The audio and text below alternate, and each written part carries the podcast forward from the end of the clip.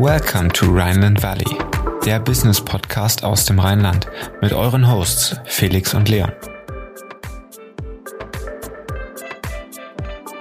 Ja, herzlich willkommen zur 21. Folge Rheinland Valley. Heute bei uns zu Gast Frank Bauer. Er ist CFO und Teil der Geschäftsführung von Eurowings, einer Tochtergesellschaft äh, der Lufthansa im Lufthansa-Konzern. Und wie er die Krise, die Corona-Krise erlebt hat, was die nächsten Ziele aus der Krise heraus für Eurowings sein werden, hat er uns im Podcast erzählt. Jetzt würde ich sagen, starten wir direkt rein. Let's go.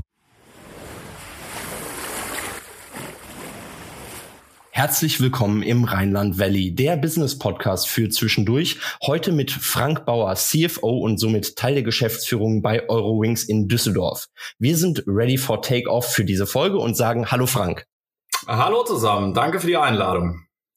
Dann starten wir auch direkt mal in eine kleine Vorstellungsrunde. Wer bist du? Und vielleicht kannst du kurz erklären, was so deine Hauptaufgaben bei Eurowings sind.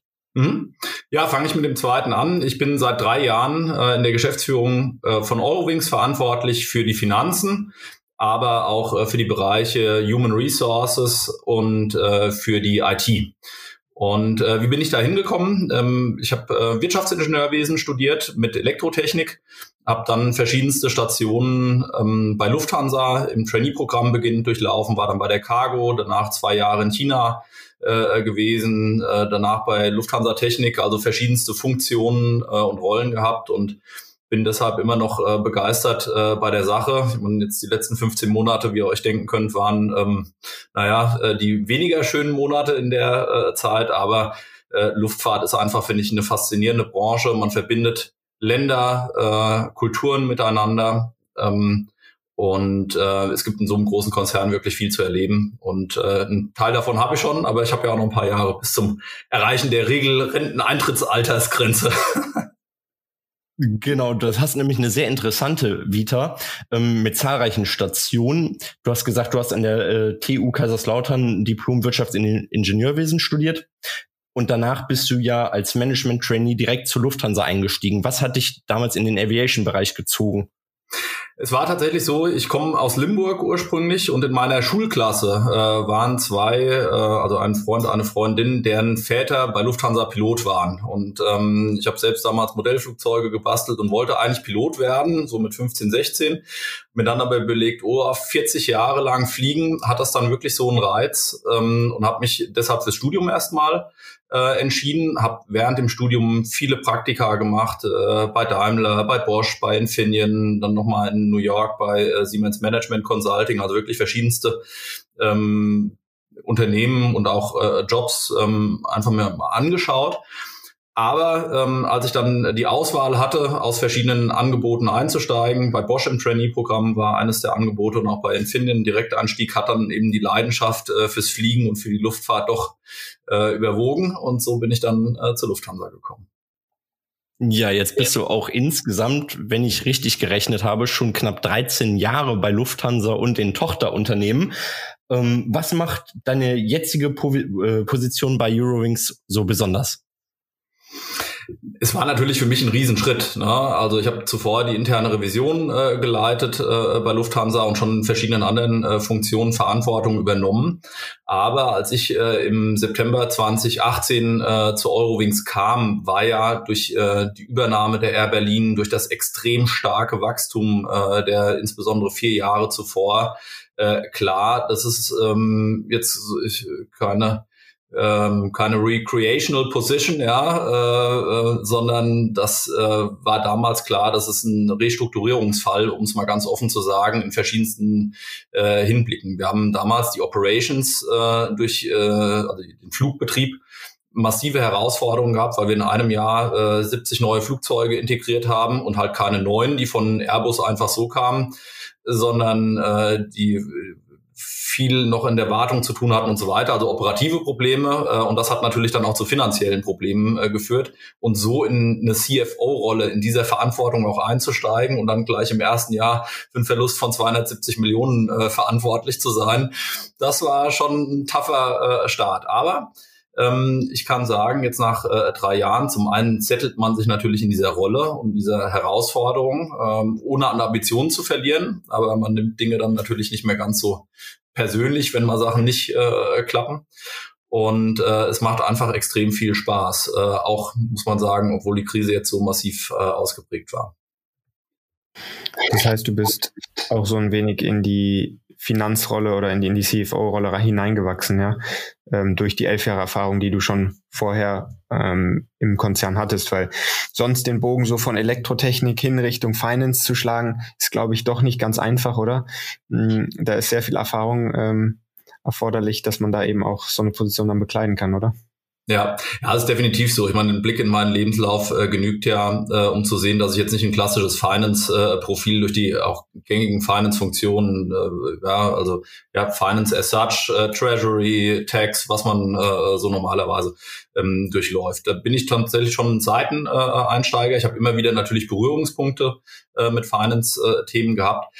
Was mir jetzt in dieser spezifischen Rolle natürlich äh, zugute kommt, ist, es sind ja viele Kern-Finance-Bereiche, die die Lufthansa Group-Funktionen oder also keine echte Holding, ne, aber aus dem Headquarter für die Business Units äh, übernehmen. Ne? Also ich muss mir beispielsweise über Liquiditätsmanagement ähm, oder die generelle Firmenfinanzierung nicht so viel Gedanken machen, weil es dafür einfach Konzernfunktionen gibt, mit denen wir natürlich in engem Austausch äh, stehen.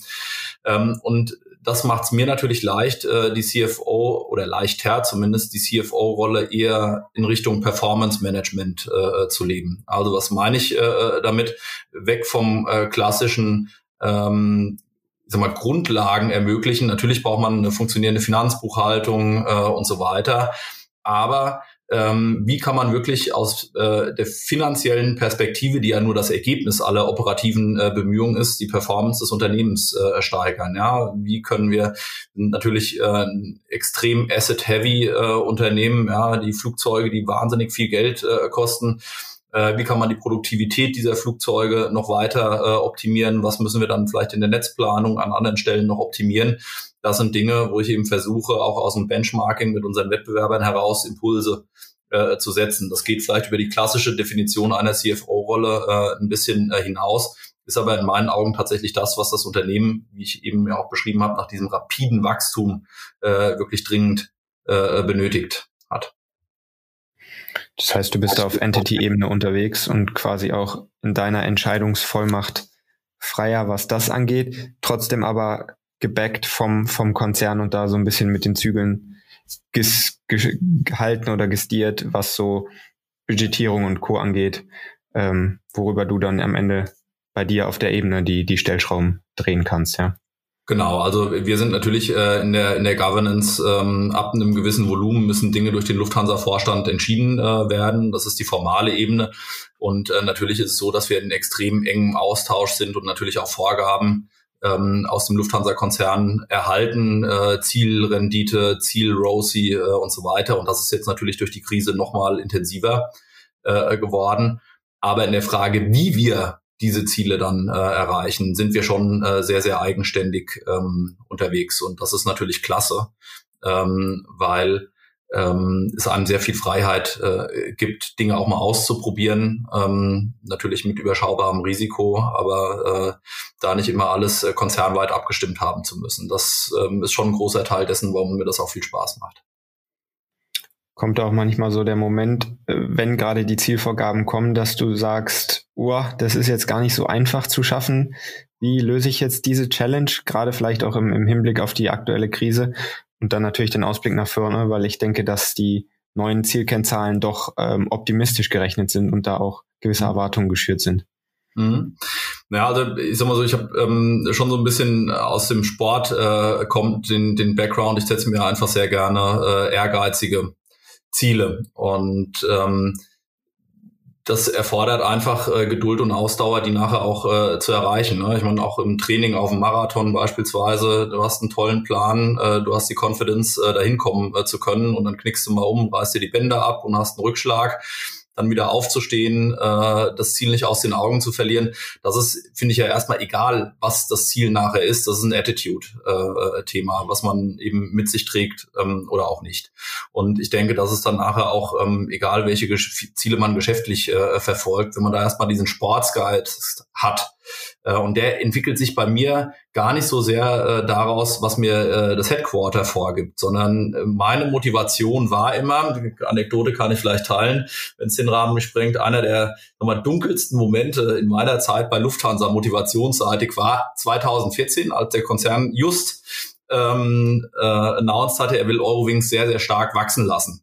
Und dann ist Michael O'Leary in einem Interview, ich glaube, es war die Welt, gefragt worden, ähm, wie er denn diese Pläne beurteilt und ob äh, er da irgendwie Sorgen hätte. Und seine Antwort war, ich kann sie auswendig, na, wissen Sie, wenn sich so ein paar Ingenieure und Doktores im Glaspalast in Frankfurt äh, Gedanken darüber machen, auf dem grünen Brett einen Low-Cost-Carrier ähm, zu gründen, nein, davor habe ich keine Sorgen.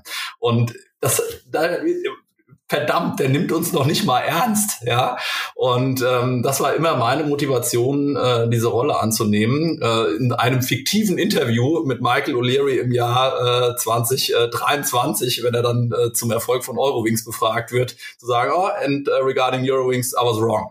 Ja, und äh, sich die wenn es einen Wettbewerber gibt, der eine Marge von 20 Prozent erzielen kann in dieser extrem hart umkämpften Branche, ja, dann gibt es für mich erstmal keinen validen Grund, äh, warum wir als Eurowings da nicht äh, äh zumindest nahe dran äh, äh, kommen können. Ja, dann gibt's immer Unterschiede im Geschäftsmodell und vielleicht auch gesch gewisse äh, Geschäftspraktiken, die man so nicht anwenden äh, will, ohne da jetzt ins Detail äh, zu gehen.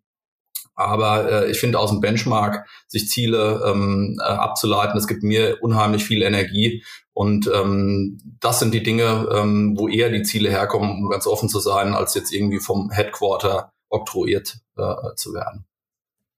Ja, wenn ja. wir jetzt gerade schon beim Thema Challenges sind und wir mit 2020 Jahren wirklich sehr aufreibendes Jahr hinter uns haben, ähm, was ist in der Zwischenzeit passiert? Weil im März 2020, wo das Ganze ja ein bisschen angefangen hat, gab es ja diesen Break, Breaking Point, dass auf einmal Flüge war nicht mehr aktiv, die, die Flugzeuge standen still. Was tut so ein Konzern wie, wie Lufthansa oder speziell Eurowings, wenn halt wirklich mal alles stillsteht und grundsätzlich nicht mehr viel passiert?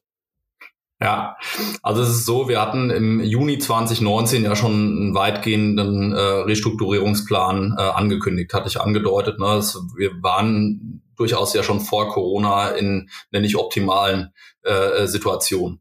Äh, so dass wir dann im März äh, 2020, als wir äh, wir überhaupt nur begonnen haben zu realisieren, was da auf uns zurollt. Und ich muss äh, ehrlich zugeben, ich hatte im März 2020 eine ganz, ganz andere Einschätzung, äh, wie lange uns das wohl beschäftigen wird, weil ich dachte, naja, wahrscheinlich ist das im Sommer 2020 wieder durch.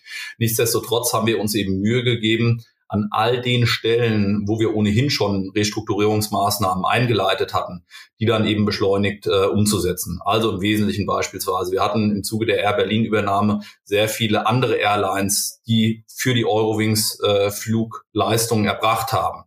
Ähm, da haben wir uns bemüht, ähm, diese Verträge vorzeitig äh, zu beenden. Wir haben natürlich mit unseren äh, eigenen ähm, ja, oder den Personalvertretern, den äh, Tarifpartnern äh, versucht, Krisenpakete äh, zu verhandeln. Das hat relativ lange gedauert, aber auch da sind wir, denke ich, zu vertretbaren ähm, Ergebnissen äh, äh gekommen. Wir haben unsere kompletten äh, Lieferantenbeziehungen nochmal gechallenged. Brauchen wir das überhaupt noch? Kommen wir mit einem abgesenkten äh, äh, Leistungsumfang äh, aus? Wo kann man irgendwie diesen Liquiditätsabfluss? Ne? Also Airlines, du hast normalerweise bei Eurowings einen Buchungseingang je nach Wochentag zwischen 5 und 10 Millionen Euro am Tag. Wenn das vom einen auf den anderen Tag versiegt, du bereits vereinnahmte Revenues äh, zurückzahlst, äh, und deine Fixkosten äh, einfach weiterlaufen, äh, dann ist das Konto relativ schnell leer. Ja, auch da dann mit Lieferanten zu sprechen, wo kann man vielleicht noch Zahlungsziele äh, verlängern äh, und so weiter, um diesen akuten Liquiditätssqueeze, den wir dann eben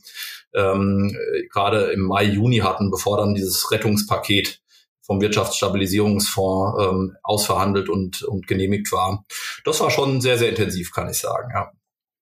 Also es gab dann mit, mit einmal auch einen Punkt, wo man mal in der Gesamtheit auf das Unternehmen blickt und vielleicht auch die Betriebsblindheit, die dann vielleicht an doch der einen oder anderen Stelle dann einhergeht, die dann ablegt, um dann zu gucken, an welchen Schrauben drehen wir jetzt in der Gesamtheit, um, um wirklich was zu verändern, weil halt auch die Lage so misslich ist, dass, dass halt jetzt eine Veränderung stattfinden muss, was aber irgendwo auch als Chance gesehen werden kann für, für einen komplett Umbau des Unternehmens, oder? Hm? Ja, richtig. Und ähm, da kann ich nur nochmal wiederholen, ähm, der Punkt war jetzt gar nicht so sehr für mich durch Corona as such äh, ähm, ausgelöst, äh, sondern der kam letzten Endes äh, schon im August ähm, 2018, als ich da die Zahlen äh, von Eurowings mal im Detail gesehen habe. Und ich habe mir damals schon, und Wäre es damals nicht so gewesen, hätte ich es dann natürlich äh, im März 2020 getan, die Geschäftsberichte von Ryanair, von EasyJet, äh, von anderen Airlines äh, rausgekramt und habe mir einfach mal deren P&L angeschaut, andere Metriken. Wo stehen die? Wo stehen wir? Wo gibt es einen guten Grund, dass wir die Performance unserer Wettbewerber nicht matchen äh, können und wo gibt es keinen guten Grund. Äh, und äh, da muss man sich dann halt ein langfristiges Ziel setzen. Ne? Also beispielsweise unsere äh, Crewmitglieder äh, sind aus verschiedensten Gründen damals nur 500 Stunden, Flugstunden pro Jahr äh, geflogen. Bei Ryanair sind es um die 800.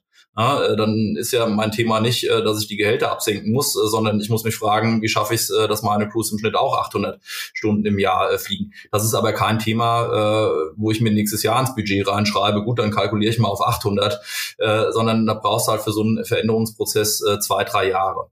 Aber diesen Punkt, den du ja brachtest, nochmal aufgreifend. Ich bin ein Riesenfreund davon, genau diese Betriebsblindheit. Ja, wo man sich teilweise in Details verliert. Ähm, äh, durch ein regelmäßiges Benchmarking, ja, was, wer sind meine Kernwettbewerber, wo sind die vielleicht besser als ich, was kann ich mir von denen abschauen, ähm, wie kann ich auch als Unternehmen besser werden? Weil es schreibt sich immer so leicht auf eine PowerPoint-Folie drauf, wir wollen gestärkt aus dieser Krise hervorgehen.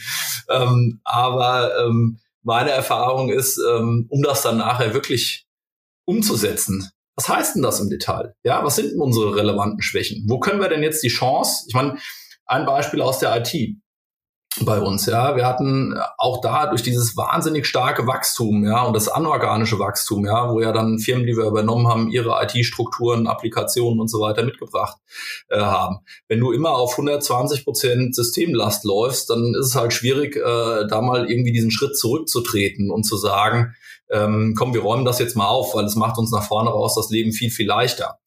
Und ähm, als dann die Systemlast äh, so im April äh, 2020 eher bei fünf Prozent äh, lag, war das für mich keine lange Überlegung, obwohl wir Kurzarbeit gerade überall eingeführt äh, hatten, einzelne Teams äh, in unserer IT aus der Kurzarbeit rauszunehmen, um zu sagen, wenn nicht jetzt, wann dann? Ja, jetzt ist die Zeit aufzuräumen, diese Strukturen und so weiter äh, äh zu bereinigen. Das hat intern natürlich schon dann an ein paar Stellen Fragezeichen äh, gegeben, aber da bin ich dann auch ähm, hart geblieben, habe gesagt, nee, das äh, das heißt für mich, ist ein Beispiel für gestärkt aus der Krise äh, äh, hervorgehen, ja, wenn man die Schwächen, die man vorher schon erkannt hat, äh, dann auch in aller Konsequenz angeht. Meinst du das ähm, jetzt mit Blick auf, sage ich mal, die neue Reisezeit ähm, nach Corona oder auch aktuell während Corona ähm, und auch in, in Kombination mit eben eurer Restrukturierung beziehungsweise, beziehungsweise euren Zukunftsplan, dass das Thema Preisfindung da essentiell wird, dass sich da etwas ändern wird. Ich meine, vor Corona war dieser Boom in den Low-Cost-Bereich immer günstiger, immer abgespeckter, auch das Angebot. Also dann weiß ich nicht, kein Cabin Baggage äh, mehr und keine Getränke und weiß der Geier was alles. Ähm, wird sich da etwas ändern aus deiner Sicht? Also ich denke, ähm, so wie in der Automobilbranche auch, gibt's halt in der Luftfahrtbranche drei äh, Segmente. Ja, also es gibt Luxusautos und Luxus-Airlines. Ja, und dann denken wir irgendwie äh, an Lufthansa oder Qatar als Five-Star-Airlines oder an Bentley und so weiter ne, im Automobilmarkt. Dann gibt's irgendwie so ein Low-Cost oder Ultra-Low-Cost und das ist halt eine Wizz Air, eine Ryanair und im Auto, weiß ich nicht, Dacia und andere. Und dann gibt's dazwischen schon noch ein Value-Segment äh, in meinen Augen. Und so will die Eurowings äh, äh, positioniert sein. Und so ist beispielsweise in meinen Augen Volkswagen ähm, äh, generell erstmal als Marke ähm, auch positioniert. Was ja nicht heißt, dass ich im kleinsten Golf äh, schon alle äh, Frills inklusive habe. Ne? Da muss ich die Klimaanlage im Zweifelsfall auch extra äh, bezahlen. So, und ich glaube jetzt im Grundsatz wird sich natürlich an der Preisfindung äh, was ändern müssen. Ja, ich meine, die Luftverkehrsabgabe wurde zum 1.4.2020 um 74 Prozent erhöht. Ähm, das ist in Corona dann äh, so ein bisschen untergegangen, äh, weil wir da nur noch sehr wenig Passagiere befördert haben. Aber äh, die Wirkung ist ja da. Das sind schon mal sieben bis acht Euro äh, Preiserhöhung äh, oder also zumindest erstmal im ersten Schritt Kostenerhöhung für die Airline. Äh, bei einem durchschnittlichen Ticketpreis von 100 Euro. Jetzt kommen ja noch diverse andere Sachen dazu. Wir haben gerade von der Flugsicherung ähm, die Info bekommen, dass sie beabsichtigen, die äh, sogenannten ATC, Air Traffic Control Gebühren, um 80 Prozent zu erhöhen. 80 weil äh, ihnen ist aufgefallen, äh, sie haben im Jahr 2020 Verluste gemacht. Jetzt hat sich ja die Verschuldung der kompletten Branche ähm, ähm, verdoppelt innerhalb von einem Jahr. Ja, also auch bei Lufthansa. Ich meine, es tun immer alle so, äh, die neun Milliarden wären ein Geschenk gewesen. Nein, das ist ein Kredit. Äh, und den zahlen wir mit äh, anfänglich äh, vier Prozent äh, und später neuneinhalb Prozent Zinsen zurück. Ja, so und also irgendwoher müssen ja all diese Mittel kommen. Und darum glaube ich, im Grundsatz wird es ansteigende Preise ähm, geben es liegt jetzt nicht an mir, äh, da vorherzusagen, wie viel das sein wird, aber 10, 15 Prozent würde ich mal sagen, um alleine, wie gesagt, die gestiegene Luftverkehrsabgabe äh, und auch andere gestiegene Kosten, die jetzt nicht an, an uns sozusagen äh, liegen, zu kompensieren, ähm, halte ich schon für eine realistische äh, Größenordnung. Und dann der zweite Aspekt, den du ja äh, äh aufgreifst, ähm, kann, kann äh, Gepäck mehr in der Kabine im Preis mit inbegriffen und so weiter. Ich glaube, wenn man eines von, von anderen Low-Cost-Carriern im Vergleich zu den klassischen lernen äh, kann, ist dort, wo eine Low-Cost-Airline Kosten durch Entscheidungen, die der Kunde ja für sich selbst treffen kann, entstehen.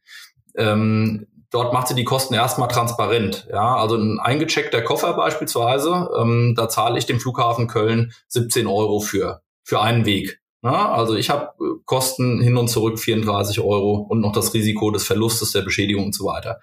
Und äh, dann kann der Passagier sich ja an der Transparenz dieser Kosten erstmal entscheiden, brauche ich denn wirklich einen Koffer, den ich aufgebe? Ja, also ähm, wenn ich drei Tage irgendwo hinfliege, vielleicht komme ich ja mit einem Handgepäck auf, dann entsteht der Airline äh, die Kosten nicht und der Kunde hat sie für sich äh, gespart. Und das ist auch an vielen anderen Beispielen so. Für mich ist halt die Differenzierung, ähm, es gibt Aufschläge, wo ich sage, das ist wirklich eine Strafgebühr. Da entstehen der Airline keine Kosten und dann versucht man den Kunden irgendwie abzuzocken. Also ein Beispiel ist, ein Wettbewerber geht hin und schließt sechs Stunden vor Abflug ähm, den den äh, Check-in, den Online-Check-in, da gibt es keine technische Begründung für, sondern die, die es halt verschusseln, die müssen dann am Flughafen 50 Euro äh, Airport-Check-in-Gebühr zahlen. Das ist was, dafür will Eurowings nicht stehen, das werden wir nicht machen. An anderen Stellen, dort, wo das, ich sag mal, die Kaufentscheidungen, die der Kunde trifft, unsere Kosten beeinflussen, halt es schon für fair, das transparent zu machen, weil der Kunde hat ja dann häufig eine Wahl ob er äh, gewisse Leistungen in Anspruch nimmt oder nicht. Meinst du, dass das dann im Endeffekt, beziehungsweise das muss es auch haben, natürlich einen Durchschlag auf den Umsatz, aber auch einen Effekt auf die Margen? Ähm, in meinem Research, beziehungsweise in unserem Research, ähm, haben wir gesehen, dass 2019 der Lufthansa-Konzern eine EBITDA-Marge von ungefähr 13 Prozent hatte. Im vergangenen Jahr war es negativ. Wollen wir jetzt nicht so drüber sprechen. Ähm, ist denn perspektivisch, ich meine, man möchte ja natürlich das Schlechte ja irgendwie wieder kompensieren. Denkst du, dass da die Margen steigen werden oder steigen müssen, um das kompensieren zu können? Oder erreicht man das Vorkrisenniveau wieder? Also ähm, die Antwort ist äh, nicht leicht, weil wir ja gar nicht wissen, was sind die Menge in diesem sogenannten New Normal. Ne? Also ich, wir gehen im Moment alle davon aus, äh, dass wir im touristischen äh, Segment in ein bis zwei Jahren wieder relativ nah an äh, die 2019er Zahlen kommen können was sich im Geschäftsreiseverkehr äh, jedoch tun wird. Ähm, da sind wir uns natürlich nicht so sicher, ne? weil Videoconferencing-Infrastruktur ist aufgebaut worden und so weiter. Äh, es sind auch viele Unternehmen, äh, die Sparzwängen ausgesetzt sind. Äh, damit werden die Dienstreisen weniger sein. So, also das heißt, wir haben ja schon einen Mengeneffekt, der 5, 10, 15 Prozentpunkte äh, äh, betragen kann, wo wir natürlich unsere Fixkosten entsprechend ja auch skaliert ähm, äh, haben. Ähm, dann gibt's natürlich auf der Kostenseite äh, die Erhöhungen, die ich gerade eben äh, skizziert äh, habe. Ja, äh, wir sind Mitglied des Emissionshandels. Auch da kennen die Zertifikatepreise, die haben sich verdoppelt innerhalb von einem äh, Jahr. Ja, das sind die nächsten 80 Millionen mehr Kosten. So, das heißt, ähm, ein Anstieg der Preise wird im allerersten Schritt ja nur mal dazu dienen, die Mehrkosten, die wir an anderer Stelle haben, äh, zu kompensieren. Und natürlich ist das äh, Ziel, so schnell wie möglich äh, in Richtung zumindest der äh, bisherigen Profitabilitätskennziffern zu kommen, um damit auf der einen Seite natürlich die aufgebaute Verschuldung und auch das geschrumpfte Eigenkapital äh, wieder aufbauen zu können, um dann aber auch perspektivisch wieder äh, investitions- und wachstumsfähig zu sein. Wir wollen ja in neue Flugzeuge investieren, die treibstoffeffizienter sind und so weiter. Aber irgendwoher äh, muss der Free Cashflow dafür natürlich ähm, äh, kommen. Darum zusammengefasst, ich denke, ähm, wir werden auf die nächsten drei Jahre sicherlich äh, noch eine Kontraktion äh, erleben im Volumen. Äh, es wird ansteigende Preise äh, geben, die in Teilen den Volumeneffekt kompensieren, die in Teilen die ansteigenden Kosten äh, kompensieren und die in Teilen aber auch wieder eine ansteigende Marge ermöglichen. Ja, vielen Dank für diesen kleinen Finance-Einblick. Wir wollen aber auch noch ein bisschen über die Führungskultur sprechen und fragen uns, wie wird äh, Eurowings geführt? Ist das mehr so Startup-Mentalität oder dann doch konservative Unternehmensführung? Was und was ist deine Secret Source in der Unternehmensführung? Was sagst du, was macht deine Führung aus? Mhm. Also wir haben im Kern, also ich denke, wir sind schon eher noch in, eher, eher in der Startup-Mentalität als in einem Großkonzern. Jeder stimmt alles mit allem ab, ähm, äh, Mentalität unterwegs. Wir haben vier äh, zentrale Werte, die wir uns gesetzt haben. Think and Act Low Cost. Und das heißt nicht immer das Billigste kaufen, aber halt wirklich smart mit unseren knappen Ressourcen äh, äh umzugehen. Äh, Be Empowered äh, ist der zweite äh, Wert. Äh, das ist mir auch in der Führung wichtig. Ich bin kein Micromanager. Ich kann nicht überall äh, in einem Unternehmen mit 3000 Mitarbeitern sein und alles besser wissen. Ich muss das Vertrauen in meine Führungskräfte und alle Mitarbeiter haben, dass sie dann, wenn Entscheidungen zu treffen sind, die auch eigenständig treffen, ohne sich noch fünfmal rückzuvergewissern. Ähm, der ähm, ähm, dritte Wert, und das ist für mich fast ähm, der wichtigste, ist Team Up. Ja, also äh, wir sind keine Gruppe von Einzelkämpfern, wo jeder versucht, irgendwie sich selbst äh, und seine Leistung oder ihre Leistung im bestmöglichen Licht ähm, äh, ähm, erscheinen zu lassen, äh, sondern wir können das nur als Team gemeinsam äh, schaffen. Und das ist für mich total wichtig, ähm, und das ist auch für mich in der Führung eigentlich der Kernanspruch. Äh, ja. Ähm, so, und der vierte Wert ist Show Passion, also das, was wir tun. Äh, und das ist auch, finde ich, eine Branche, für die ich mich und auch glaube viele, die im Unternehmen aktiv sind, sich für das, was man tut, begeistern ähm, zu können. Also das sind die Werte. Ähm, was ist meine Secret Source? Also ich, ich würde äh, wirklich gerne behaupten, ich hätte sie. Ähm, ich versuche meinen äh, Mitarbeitern ähm, viel Freiheiten zu ermöglichen, ihnen schon klar ein Ziel zu beschreiben, äh, und mit ihnen zu diskutieren, ob das Zielbild angemessen ist, ihnen aber möglichst viel Freiheit ähm, auf dem, wie, wie der Weg dorthin äh, ist, äh, zu geben. Das halte ich echt für einen klassischen Führungsfehler, Ziel und Weg vorzugeben, weil nicht immer gesichert, dass der Weg, den man vorgibt, auch zu dem Ziel nachher äh, äh führt. Ähm, die Freiheit sollte man den Mitarbeitern dann schon lassen und das eben gekoppelt mit ähm, ja, regelmäßigem Feedback. Ja, was war gut, äh, wo sind Dinge nicht optimal gelaufen, woran lag's, was kann man beim nächsten Mal anders machen. Mir ist eine offene Fehlerkultur sehr, sehr wichtig. Ich mache auch genügend Fehler, setze, schätze Situationen vielleicht äh, im Nachhinein anders ein, als ich es in dem Moment getan habe.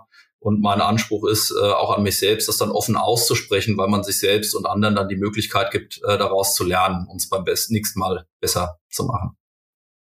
Das heißt, ähm, wenn, wenn du sagst Freiheit, Meinst du damit auch, das war auch das, was Herr Stefan Geister bei uns im Podcast gesagt hast, die Geschäftsführung von L'Oreal, ähm, dass du auch deinen Mitarbeitern ungeheures Vertrauen entgegenbringst und das zum Beispiel, er hatte jetzt das Beispiel gebracht mit Homeoffice, dass du ihnen auch vertraust, wenn sie im Homeoffice eigenständig arbeiten? Ja, natürlich. Also ich hatte das vorher beispielsweise in den internen Revisionen, äh, da waren ja die Prüfer auch äh, zwei bis drei Wochen äh, dann in der geprüften Business Unit und so weiter. Also zumindest nicht jetzt in meinem Büro oder in der Nähe meines Büros. Auch da musste ich ja Vertrauen haben, dass die Kollegen dann vor Ort auch wirklich eine Prüfung machen und nicht in der Hängematte äh, liegen. Und ich meine, das ist natürlich schon eine äh, ähm, Herausforderung. Ähm, wie kann ich realistische Ziele äh, vorgeben, die machbar sind, die schon auch äh, aber ambitioniert sind und wie kann ich dann eher eben durch das Erreichen dieser inhaltlichen Ziele führen und steuern, äh, als durch schiere Präsenz. Ja, also immer umgekehrt gesagt, wir haben ja durchaus die Diskussion auch gehabt, oh je, klappt das alles hier mit Homeoffice und Mobile Working? Ich gesagt habe, also ich äh, habe es schon oft genug geschafft, auch im Büro zwar zu sitzen, aber nichts zu arbeiten. Das geht auch. Äh, und äh, insofern ist das, glaube ich, schon wirklich ein Veränderungsprozess, den Unternehmen, aber auch viele Führungskräfte äh, durchlaufen, eben auf eine andere Art und Weise äh, durch klare Zielvorgaben und Feedback äh, auf das Erreichen dieser Zielvorgaben zu führen. Und das bedingt aber eben auch, dass man ein Verständnis hat, äh, was machen meine Mitarbeiter da? Also um dieses Revisionsbeispiel nochmal aufzugreifen, ich habe selbst dann, ähm, gab es vorher auch nicht, ähm, drei Prüfungen mal als Prüfer mitgemacht, weil es mich interessiert hat, weil ich die Arbeitsweise erlernen wollte, weil ich aber auch verstehen wollte, wie sieht so ein Arbeitsalltag aus und welche Forderungen kann ich dann realistisch stellen und welche auch nicht. Und ich glaube, äh, wenn man das macht, äh, dann kann man auch recht gut ähm, mit den Mitarbeitern der Führung äh, umgehen, ohne äh, dass sie immer äh, im, im Büro neben einem sitzen müssen. Jawohl, Frank. Vielen Dank für diese vielen Einblicke in Finance und Unternehmensführung. Das war sehr inspirierend und hat auch sehr viele Learnings, glaube ich, mitgegeben. Wir starten jetzt in unsere Kategorie Private Insights. Wir haben sechs Fragen für dich vorbereitet, drei geschäftlichere und drei privatere. Bist du bereit? Jawohl.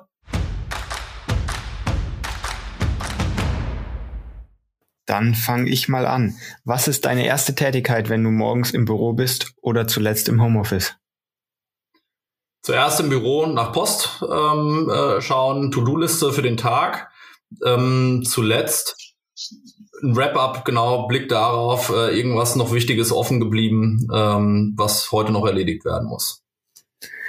Triffst du geschäftliche Entscheidungen lieber mit dem Bauch oder mit dem Kopf?